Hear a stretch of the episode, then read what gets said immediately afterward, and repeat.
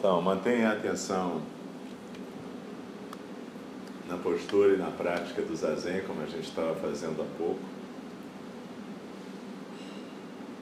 Não se preocupa com as palavras, deixa simplesmente fluir. Toda vez que você estiver escutando uma fala do Dharma ou uma orientação durante o zazen ou a recitação de um sutra, não se preocupe em entender ou conversar com isso, mas trata isso como parte do fluxo da respiração. O sutra é exatamente essa fala correta sendo exalada, expirada. O que, é fala? É vento que passa pelas nossas cordas vocais.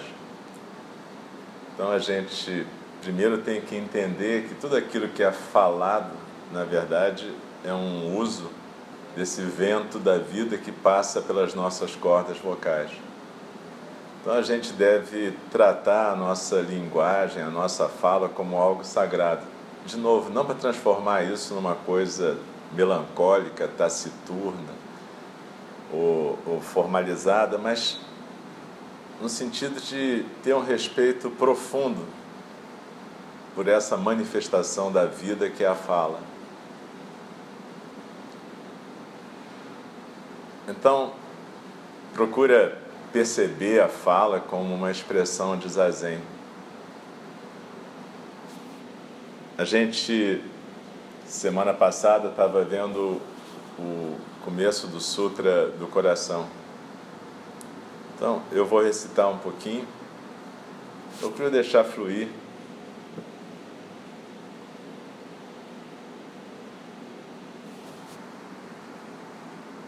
E deixar as palavras simplesmente passarem. O Sutra do Coração da Sabedoria. Quando o Bodhisattva da Compaixão, Avalokitesvara, praticava as profundezas de Prajna Paramita, ele claramente percebeu o vazio e a não existência de todas as coisas, livrando-se desta forma da dor e do sofrimento. Ó Shariputra, que a forma é o vazio, o vazio é a forma. Tudo que tem forma é exatamente o vazio e tudo que é vazio é exatamente a forma. Dessa maneira, as sensações, as concepções, a discriminação e a consciência são também vazias e desprovidas de substância. Ó Shariputra, o vazio de todas as coisas não foi criado e não pode ser destruído. E dessa maneira, no vazio não há forma, não há sensações, não há discriminação e não há consciência. Não há olho, não há ouvido, não há nariz, não há língua, não há corpo e não há mente. Não há cor, não há som, não há cheiro, não há gosto, não há tato e não há fenômenos. Nada existe desde o reino da visão até o reino da consciência. Não há ignorância nem extinção da ignorância. Não há nascimento, não há sofrimento, não há causa do sofrimento, não há velhice, não há morte, não há extinção do nascimento, extinção do sofrimento, da velhice ou da morte. Não há sabedoria, iluminamento e nada há para ser ganho. Como nada há para ser ganho, o Bodhisattva vive em prajna paramita e não há obstáculos em seu coração. E sem obstáculos não há medo, e muito além dos pensamentos ilusórios ele atinge o nirvana. Todos os Budas do passado, do presente e do futuro obtiveram completa sabedoria e perfeito iluminamento praticando Prajna Paramita. Saiba então e repita o grande mantra, o brilhante e inigualável mantra que completamente elimina todo o sofrimento verdadeiro além de qualquer falsidade. Tendo ido, tendo ido mais além para outra margem da iluminação, salve. Então, como nós vimos semana passada, Shariputra é o discípulo mais completo, num certo sentido, é o Arhat, aquele que chegou à prática perfeita dentro da tradição que hoje em dia, por exemplo, a gente chama Theravada. Então ele chegou à prática de chamata e vipassana de forma perfeita. Ele tem um observador, ele já dissolveu a primeira camada de dualidade. Só que aqui, Avalokitesvara, o Bodhisattva da compaixão é a emanação do próprio Buda e ele vive em Prajna Paramita. O que quer dizer isso? Ele é a própria corporificação da sabedoria, ele é a corporificação do Dharma. E a partir daí ele chega e ajuda Shariputra a ultrapassar esse apego à ideia de um observador. E ele diz para Shariputra que todos os agregados são vazios. É isso que ele está dizendo aqui: sensações, concepções, discriminação, consciência, tudo aquilo que quando se junta e é animado pelo vento da vida, se torna cada um de nós. Ele fala: ah, tudo isso é vazio e desprovido de substância. Ou seja, não existe esse observador que a gente ficou tão apegado durante tanto tempo. Mas é claro que você tem que desenvolver esse observador para poder depois perceber a vacuidade dele. Então o sutra inteiro vai ficar nessas oposições, dizendo: olha só, não tem nascimento, não tem morte, tudo aquilo que você observa não tem uma existência concreta, é vazio de substância. No entanto, tem uma existência relativa. E quando a gente pratica em Prajna Paramita, quer dizer o seguinte: que Prajna Paramita vai fluir através de você, o Zazen vai fluir através de você, e vai deixar um perfume na sua existência relativa. Um perfume que vai te ajudar a não ficar apegado a nenhuma dessas ideias, que são ideias necessárias para a gente viver no mundo relativo. A ideia de visão, audição, eu, outro, os objetos. Tudo isso é necessário nesse mundo, mas o que Avalokitesvara está dizendo é não se apega nisso como sendo uma coisa substancial. Isso é um momento da experiência. Portanto, o Bodhisattva não fica preso nisso e, portanto, ele fica sem obstáculo em seu coração. Cada vez que a gente tem um obstáculo, seja raiva, normalmente a gente fala dos três obstáculos mais comuns: a absorção na raiva, na cobiça ou a absorção na ilusão. O apego compulsivo a esses três obstáculos tem a ver quando aquilo que acontece quando a gente concretiza a nossa experiência no mundo relativo como sendo uma coisa substancial. Então a gente se apega a nós mesmos como uma realidade substancial. A gente esquece que esse eu é só uma narrativa num mundo de narrativas.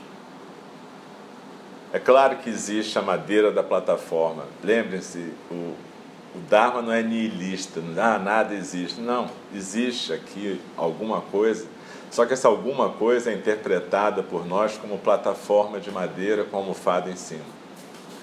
E tudo bem, assim a gente pode viver nesse mundo, mas a gente entende que esse mundo é vazio de substância. Portanto, ele é uma organização, ele é um jeito de organizar a experiência para que o Dharma possa se reconhecer a si mesmo mais além da dualidade, a gente pratica zazen. E o zazen não é para você entender alguma coisa. O zazen vai acontecer daquele jeito que a gente estava conversando e não é uma experiência egóica. Se fosse, não seria zazen. Lembra? Shariputra está sendo instruído por Avalokitesvara a ultrapassar esse apego à experiência egóica, a percepção egóica do Dharma. Ele não está dizendo que isso é desnecessário, apenas está dizendo que isso é vazio de substância. E portanto a gente pode aprender a se movimentar nesse mundo, a jogar esse jogo sem ficar apegado nele. Cada um de nós é uma possibilidade do Dharma se reconhecer. Mas se a gente ficar apegado na raiva, na cobiça, na ilusão, nos obstáculos, a gente trava o Dharma. Existe um mestre hindu, Nisargadatta, que é de uma tradição hindu, e ele fala que a vida é um fluxo, é como se fosse um riacho correndo. E cada vez que a gente se apega, é como um rodamuinho que fica ali parado num ponto, travando, juntando folhas secas, galhos, travando o próprio rio. Claro que o rio vai continuar a fluir, mas você cria uma represa e, enfim, você trava o fluxo da vida. Então Avalokitesvara está dizendo isso para Shariputra. Shariputra não precisa travar a vida. Tá bom, a gente observou e a gente viu que existe no mundo relativo nascimento e morte, ignorância e iluminamento. Mas não se apega nisso. Deixa fluir. Cada um de nós é uma chance desse fluxo acontecer e da gente ultrapassar a dualidade. Se a gente ultrapassa a dualidade, Shariputra e Avalokitesvara são manifestação do Buda. Mas se a gente fica preso na essência, como se existisse uma essência substancial, então a Shariputra está num polo e a Avalokitesvara no outro. Shariputra, então, é um Arhat e Avalokitesvara é um Bodhisattva. Não, ambos são o Buda se manifestando em forma singular para ensinamentos diferentes.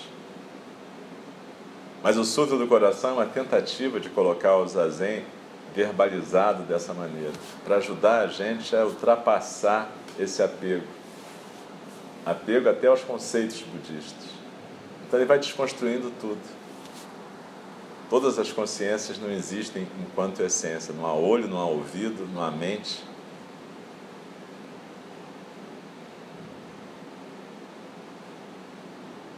E o mistério é exatamente isso. Nada disso existe enquanto essência, mas existe enquanto aparição e desaparição.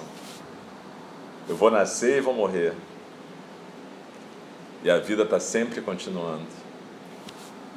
Então, em algum momento, os agregados se juntam, o sopro sopra e aparece o alce, mas em algum momento os agregados se separam e o alce desaparece.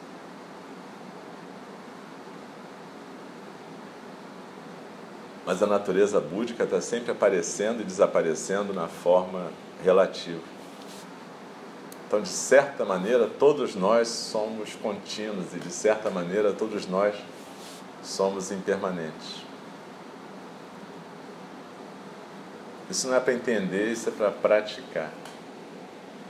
Porque se você ficar preso qualquer conceito desse, ele vai se tornar um obstáculo. Mas o Bodhisattva, ele não tem obstáculos em seu coração. E sem obstáculos não há medo. Ou seja, ele não fica mais com medo da experiência da vida. E ele pode deixar fluir prajna paramita.